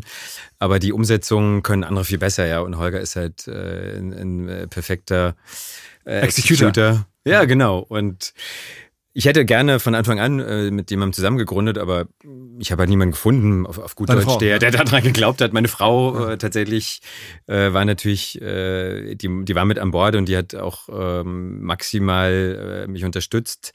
Und äh, war natürlich ein, ein, also ohne die gäbe es Jobrad wahrscheinlich nicht, äh, weil wenn sie nicht mitgespielt hätte und äh, auch ganz viele Dinge mir abgenommen hätte, äh, jetzt neben normalem Familienleben, ja, wir hatten zwei kleine Kinder, ich bin nicht besonders, äh, wie soll ich sagen, also mit, mit Excel-Tabellen habe ich gar keine, äh, keine, gar keine Freude. Und als ich Holger kennengelernt habe, ich glaube, das kann ich ganz gut auch Menschen einschätzen, Menschen lesen, hatte ich schnell den Eindruck, dass, also Holger ist der intelligenteste Mensch, den ich kenne nach wie vor, dass die Kombination, ähm, jemand, der einfach blitzschnell, messerscharf analysiert, was ist der Punkt, ja, welche Ebenen gibt es hier, ähm, auf welcher Ebene müssen wir das Problem wie angehen, ähm, ist doch ein, eine ideale Ergänzung zu mir, der halt ständig neue Ideen hat. Und ähm, ja, äh, die, äh, das ist dann tatsächlich wahr geworden. Ja, diese Kombination äh, hat, glaube ich, einen Großteil unseres Erfolges ausgemacht. Und dein damaliger Partner ist dann irgendwann rausgegangen und sagt, das ist nichts. Aber das heißt, am Ende gehört die Firma jetzt im Wesentlichen euch beiden, eigentlich, oder euren Familien, kann man sagen. Also das heißt, wir reden ja von 80 Prozent der Firma insgesamt, die euch gehört, also durch, durch zwei oder sowas, Größenordnung? Und der Rest ist dann die Family und Ja. Fools und ein bisschen Ein Business Angel aus der ersten äh, Stunde, als wir zusammengekommen sind, den haben wir als Minderheitsgesellschafter drin. Okay. Also ich meine, und dann auch da wieder meine übliche äh, OMR-Podcast-Frage. Das Unternehmen äh, über eine Milliarde Umsatz, ihr habt jetzt gerade gehört, naja, lass mal sagen, 70, 80 Millionen Ergebnis äh, werdet ihr damit machen. Ähm, so, das klang jetzt so ein bisschen so. Ähm, das ist dann ja schon auch jetzt ein, zwei Milliarden wert, ne? Also das mindestens. Also vorsichtig geschätzt. Naja, äh, ein Wert entsteht ja, äh, wenn es einen Käufer und einen Verkäufer gibt. Ja? So, und äh, das scheitert äh, an dem Punkt, an dem Thema Verkäufe. Wir, das ist vielleicht total untypisch äh, in der Gründerszene heutzutage. Das ist aber was, das in Deutschland uns unsere Industriestruktur geprägt hat über Jahrhunderte, dass Menschen, die coole Ideen hatten, coole Märkte aufgebaut haben, coole Firmen aufgebaut haben, das auch langfristig aufgebaut haben, als Familienunternehmen, vielleicht in der Stiftungshand über Generationen äh, aufgebaut haben. Warum ist das heute keine sinnvolle Struktur mehr? Ich glaube, es ist eine sinnvolle Struktur. Deshalb wollen wir das als Familienunternehmen äh, weiterführen und deshalb gibt es keinen Kaufpreis und deshalb gibt es auch keine Market Valuation und tatsächlich ist es keine Größe, die uns beschäftigt und umtreibt. Wir können die Frage nicht beantworten. Unser Ziel ist kein Exit. Wir wollen Aber es Familienunternehmen bleiben. Es gibt natürlich äh, Anfragen, Witz, da brauche ich euch gar nicht fragen. Gibt's jeden, wenn ihr sagt, wir wollen verkaufen, gibt es morgen sofort die Ja. KKAs, die sofort kämen. Ja, aber weil wir schon seit vielen Jahren sagen, wir wollen nicht verkaufen, Kommt klopfen wir auch nicht an. Wirklich. Ja, es ist wirklich so. Aber sag mal so, was ist der wertvollste Wettbewerb, den ihr habt? Ich weiß es nicht. Also ja, vielleicht die Bike Leasing. Bike Leasing, die du vorhin genannt hast. Also das ist einer äh, sicher, ja. Ähm, also uns interessiert, wer spielt am Markt, nicht was ist, was ist das äh, wert. Ja? Also natürlich kann jeder in der Presse lesen, dass VW bei PON eingestiegen ist und jetzt glaubt, dass da Riesenerträge äh, sind in dem Geschäft. Ob die da sind oder nicht, das werden wir gemeinsam äh, rausfinden. Ja? Aber äh, wir sind nicht in dem Spiel, um einen Exit zu machen und uns nachher an den Strand zu legen und Caipirinha zu trinken. Ja, wir sind in dem Spiel, weil wir fest davon überzeugt sind, dass Fahrradfahren cool ist für uns, für die Gesellschaft, äh, für die Gesundheit Das und heißt, für die ihr haltet die nächsten 10, 20 Jahre werdet ihr halten. Da seid ihr euch auch beide einig sozusagen. Ja, ja, genau. Ja, wir denken tatsächlich über Generationen hinaus. Ja, also das ist tatsächlich eine andere Perspektive. Wir, wir tun uns schwer, einen Dreijahresplan äh, zu machen. Man muss so erstmal einig sein. Ich meine, da, es ist ja auch wichtig, dass nicht, wenn jetzt einer von euch sagt, Mensch, ich würde jetzt gerne Milliardär werden, äh, und, und also Cash, und der andere sagt, ich würde gerne bei Generation halten, Ja. dann ist es ja schon ein bisschen äh, schwierig. Also wir sind uns natürlich nicht immer einig, aber in den wesentlichen äh, Aspekten und das ist auch sicherlich echt ein Segen, ja. Also wir haben, äh, das ist auch etwas, was wir beide teilen. Wir sind beide äh, gläubig, gehen in, in, in Gemeinden, in, in christliche Gemeinden und haben da einfach eine, eine, ein Fundament, auf das wir beide aufbauen können. Und das war auch einer der, der Gründe, warum wir überhaupt, glaube ich, äh, so schnell zusammengefunden haben, ja. Also es, ähm, die, diese Geschichte, die Holger kurz angerissen hat. Wir haben zwei, dreimal telefoniert und also auch damals standen wir kurz vor der Insolvenz. Das war irgendwie Februar 2011. Ich habe einen alten Herrn eingeladen, den hatte ich kurz vorher kennengelernt, der als äh, Business Angel äh, sich interessiert hat und noch ein Professor. Und Holger und ich kannten uns noch nicht. Wir hatten uns noch nie persönlich gesehen. Äh, Hotel in, äh, bei uns am Hauptbahnhof angemietet, einen Beamer gekauft eine Stunde vorher. Und dann haben wir beide eine Präsentation irgendwie hin und her geschickt. Und dann standen wir beide, wirklich hatten wir uns vorher noch nie persönlich kennengelernt, außer, außer telefonisch, standen wir vor diesem Business Angel und noch einem anderen äh, strategischen Investor, der, der Prof, der so ein bisschen das Framework gegeben hat und haben die, die beiden äh, Investoren überzeugt weil sie gesagt haben, das sind zwei, äh, zwei coole Typen, die ergänzen sich gut, wir, wir glauben an die, wir, wir investieren in die. Und das äh, ist ein Fundament, äh, auf das wir seit, seit, äh, Und seit wollen zwölf Jahren aufbauen. Aber eines Tages ihre Anteile verkaufen, also diese, die, die frühen Business Angels und Strategien. alle ausbezahlt. Also von, von euch. Also ihr habt dann irgendwie aus dem Cashflow Ja. die alle rausbezahlt. Und der Genau. eine möchte auch gerne dabei bleiben, sozusagen. Okay. Okay, heißt, dann gehört euch ja sozusagen wirklich jetzt relevant viel, wenn dann da auch die alle weg sind. Wir haben auch diese Sachen einfach vorgedacht. Ja, wenn du das langfristig aufstellen willst, dann musst du halt neben Markt auch an Struktur äh, und auch an, an Governance arbeiten. Ja, deshalb sind wir SE geworden, nicht um an die Börse zu gehen, sondern um äh, eine solide Basis für eine Bankenfinanzierung zu haben. Das brauchen wir fürs Leasing, aber eben auch eine Governance-Struktur, wo am Ende jeder ersetzbar ist. Ja, wir glauben nicht an äh, an unsere äh, überragende Intelligenz, die jedes Problem löst. Dieses Unternehmen muss aufgestellt sein, dass es im Zweifel ohne uns funktionieren kann. Wahrscheinlich machen wir es im Moment noch besser, aber wenn wir an den Punkt kommen, äh, dass wir nicht mehr die Besten äh, sind oder unsere Rollen äh, verändern, ähm, dann muss dieses Unternehmen in einer Struktur sein, die dauerhaft trägt. Und dafür ist eine SE eine sehr gute Struktur. Okay. Also ich bin schon lange äh, an dem Punkt, wo ich sage, da gibt es operative Manager, die das wesentlich besser können als ich und bin deswegen seit einem Jahr im Aufsichtsrat. Du machst das ja schon, sagen wir mal so, neue unternehmerische Projekte im Fahrrad- und Mobilitätsbereich nebenher oder, oder jetzt dazu, kann man so sehen, ne? von, von Klamotten, äh, also Ja. stylischen Fahrradklamotten, also da, da, hast du so einige Projekte im Laufen. Genau, das äh, lag in erster Linie daran, dass wir vor fünf Jahren ähm, die einfach noch nicht die Struktur hatten und ich wollte auf keinen Fall den, das Wachstum von Jobrad gefährden. Also habe ich gesagt, ich probiere es mal aus, äh, es neben dran zu setzen mit einem eigenen Team, um, um keine Ressourcen von Jobrad äh, abzuziehen. Und ähm, die Idee dahinter ist tatsächlich, das Fahrradfahren attraktiver zu machen. Und ob das dann, äh, ich kann mir gut vorstellen, dass es irgendwann mal ein Teil von, von Jobrad wird, weil das natürlich auch sehr gut in, äh, zu uns passt, um Menschen ähm, ja, die, die richtige, das richtige Zubehör und die richtige Be Bekleidung zum Alltagsradfahren zu bieten. Aber es ist ein, aktuell ein kleineres Geschäft. Ja, es ist äh, auch noch nicht profitabel. Okay, ähm, trotzdem, ich meine, ich, es ist ja schon auch sehr beeindruckend, dass ihr jetzt, ähm, klar, ihr habt jetzt natürlich irgendwie da schon, schon auch Ergebnis, man kann sich Dividenden auszahlen, aber gefühlt schweckt ihr jetzt nicht so im Luxus, sondern das, wer das Instagram-Foto zu diesem Podcast gesehen hat, da ist ein Fahrrad mit drauf unter anderem. Das ist deins, mit dem du jetzt also per Klapprad oder per Faltrad irgendwie dann aus, äh, aus Freiburg hier nach Berlin gekommen bist im Zug. Ähm, und dann bist du ein Typ, der halt so mit, mit Fahrrad in den Zug in die ICE steigt. Ähm, das ging ja auch anders. Also ist ja schon ein Lifestyle, den man erstmal so haben muss, wenn man anders könnte. Also äh, ja, vielleicht darf ich da äh, auch kurz was zu sagen. Wir sind äh, nicht nur wir, wir jetzt als äh, Chefs und Eigentümer Fahrrad begeistert, sondern äh, das geht natürlich durch die ganze Firma. Ich würde mal sagen, dass wahnsinnig viele Überzeugungstäter haben, die unbedingt bei uns arbeiten wollen, weil sie halt so vom Fahrrad überzeugt sind.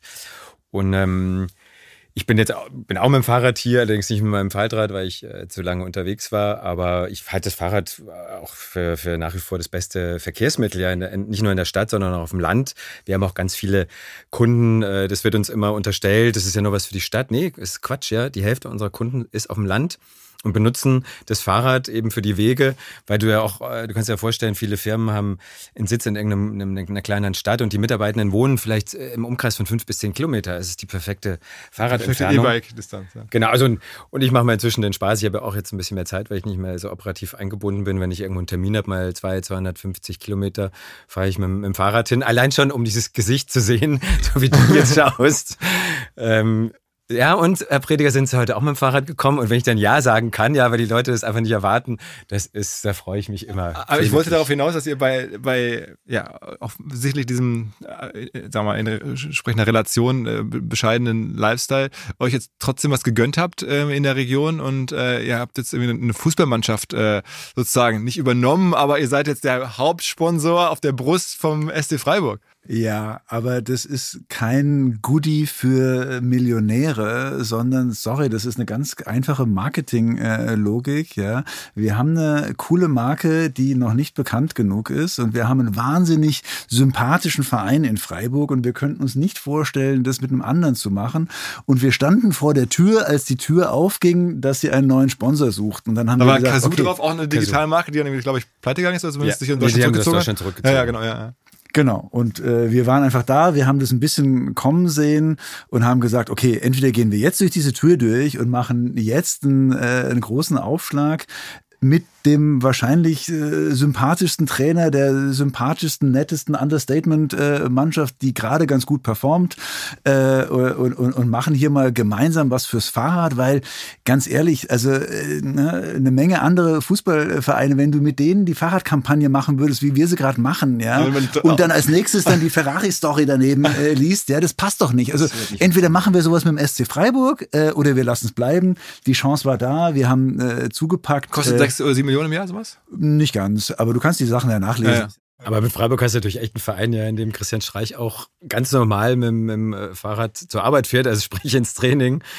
Und die, die Mannschaft, äh, ja, einfach ein ganz, andere, ganz anderes Standing zu, zu, dem Thema hat. Freiburg ist, ist eine Fahrradstadt, ja, wir haben über 25 Prozent Radverkehrsanteil. Da ist es relativ normal. Und wenn du abends in die Stadt gehst, triffst du da halt auch durchaus, durchaus mal einen Profi in, in der Kneipe. Äh, Alkohol trinkt er, trinkt er eh nicht, könnte theoretisch Auto fahren, aber die, die kommen dann auch mit, mit dem Fahrrad, ja, finde ich total. Ist denn Marketing bei euch generell ein großes Thema? Also, ich meine, ihr macht das jetzt, weil bei Freiburg ist, ich gebe euch auch sofort zu, diese Lücke, ihr kommt aus der Gegend, dann diese, sagen wir mal, Chance da bei dem Verein, äh, das äh, kann ich nachvollziehen. Aber ist denn generell, dass ihr viel Marketing macht? Also ihr seid jetzt ja irgendwie dieses Tempo äh, geworden für die Kategorie. Man redet von Jobrat. Ähm, wie ist es entstanden? Also was war denn so die Marketing oder wie habt ihr das denn aufgebaut? Also tatsächlich kommen wir aus einer Zeit äh, des ungebremsten Wachstums ohne Marketing. Ja? Ich, ich nenne es immer so, äh, wenn es Brei regnet, haben wir die meisten Löffel draußen gehabt. Ja? Also es, wir, wir haben tatsächlich eher das Problem gehabt in den letzten Jahren, äh, dass wir dieses Wahnsinnswachstum natürlich organisatorisch, administrativ und finanziell überhaupt stemmen mussten. Ja? Das heißt, wir haben äh, tatsächlich relativ wenig aktives Marketing äh, gemacht. Ja?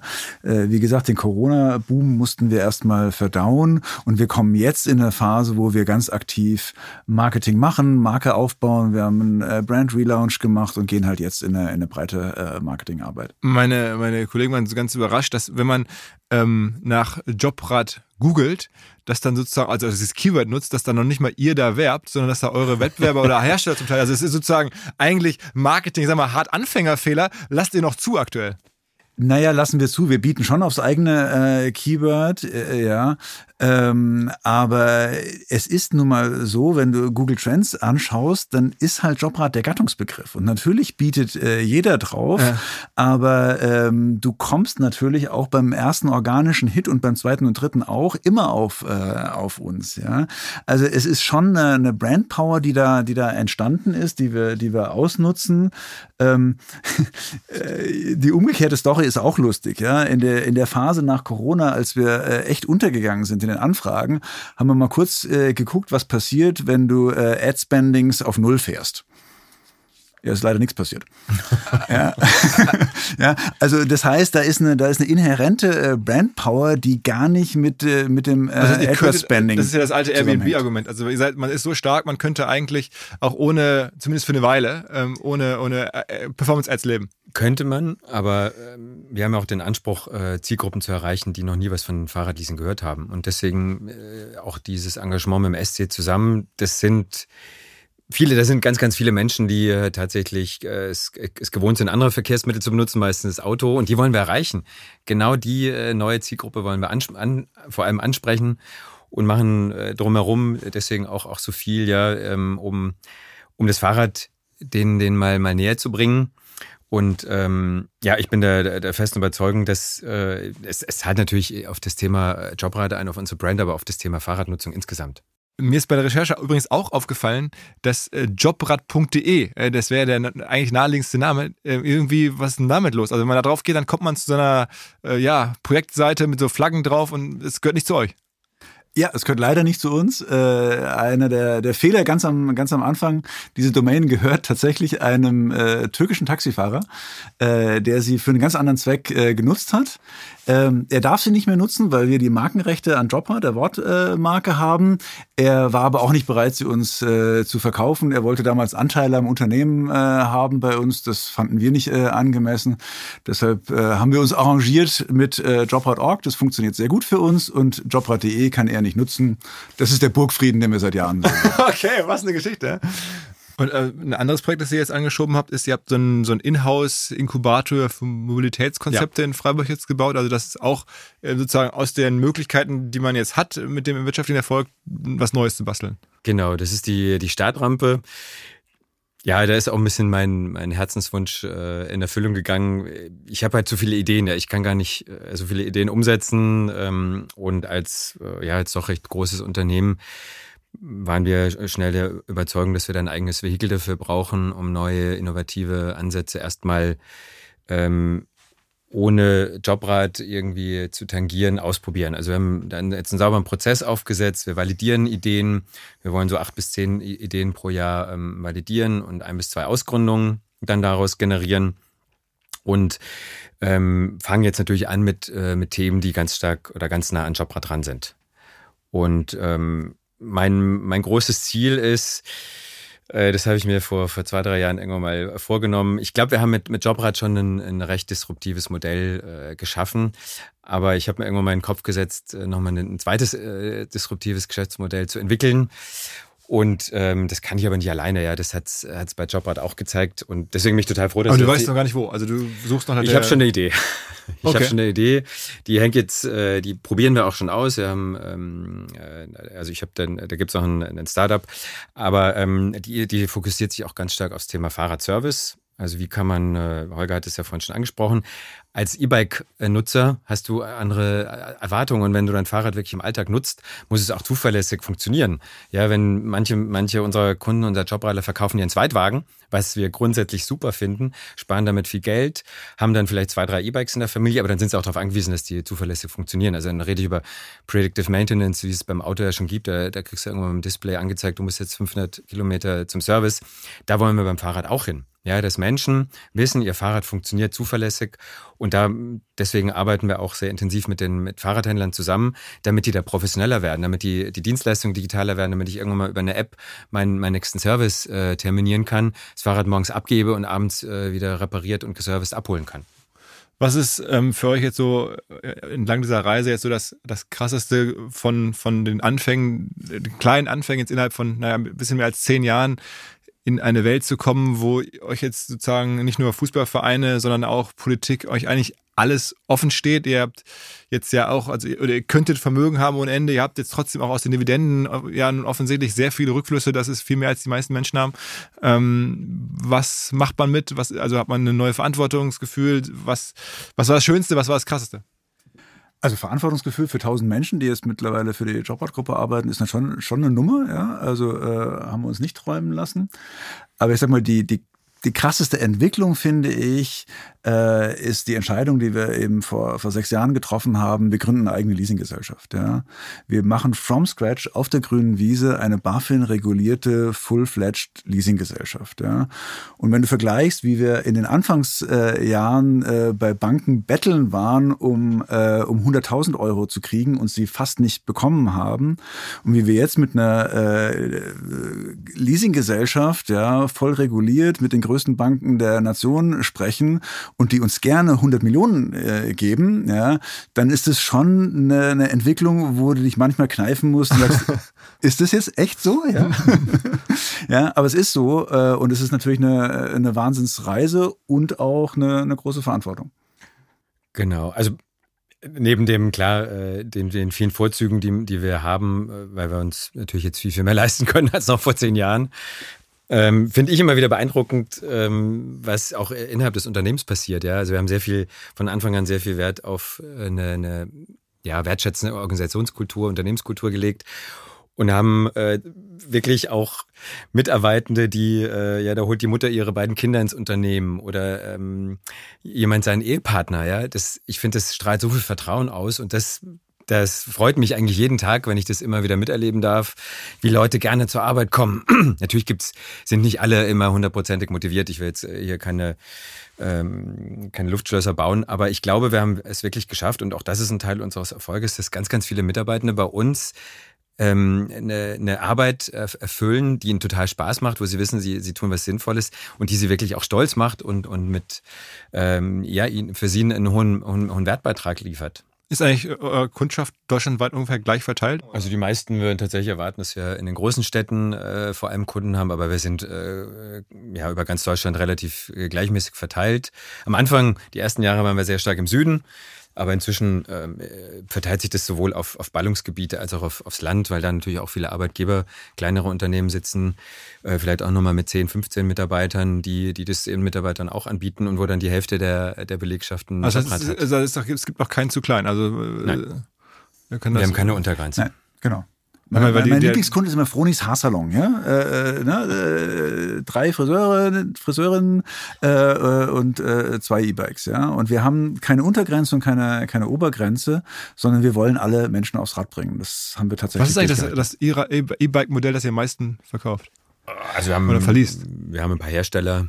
Aber ich könnte jetzt nicht, nicht genau sagen, welches. Also ein Modell wissen wir gar also nicht. Also nicht das mit, dem, mit, der Kiste vorne dran oder sowas? Nein, nein, ach nein, das ist eine, eine, Nische, über die viel geredet wird und die man auch in Berlin ein bisschen häufiger sieht als ja, in anderen Teilen der, ja. der, Republik. Ja. In Hamburg auch, ja. Aber äh, nein, jedes Fahrrad, jede Marke, die in Deutschland lieferbar ist, äh, kann dein Jobrad sein.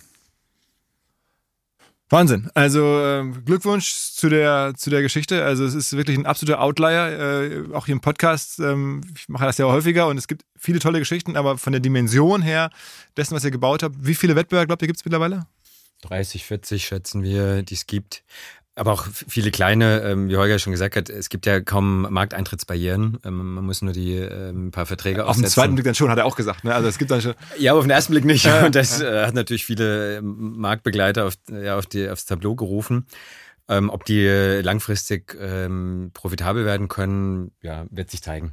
Aber am Ende, wie gesagt, eine Kategorie erschaffen, ähm, eine, eine Firma gebaut, Milliarden an Bewert also an, an Value äh, kreiert, Wachstum geschaffen. Äh, ist es schon eine der sicherlich größten Geschichten der letzten Jahre. Und äh, ich finde aus zu Unrecht, oder ihr seid da auch sehr quiet und sehr zurückhaltend. Aus meiner Sicht müsste das Manager-Magazin oder auch, wenn wir hier über die erfolgreichsten Gründungen seit 2000 sprechen, ähm, muss man euch, glaube ich, im Blick haben, sonst macht man Fehler. Viel spannender finde ich äh, jetzt tatsächlich auch natürlich, wo wir uns noch weiterhin entwickeln. Also wir sind einfach ein großer Fan äh, natürlich vom Fahrrad, aber insgesamt von nachhaltiger Mobilität haben wir noch viel vor mit der Startrampe und glauben auch, dass äh, unsere Art, äh, unsere Art, wie wir mit Mitarbeitenden umgehen, äh, ja, ein, ein, ein, ganz wesentlicher äh, Erfolgsfaktor ist.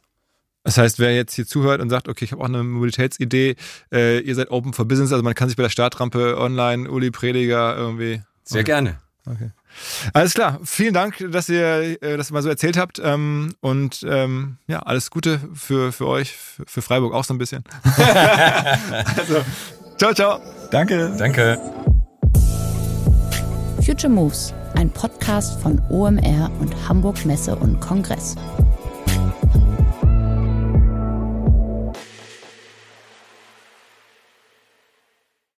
Dieser Podcast wird produziert von Podstars bei OMR.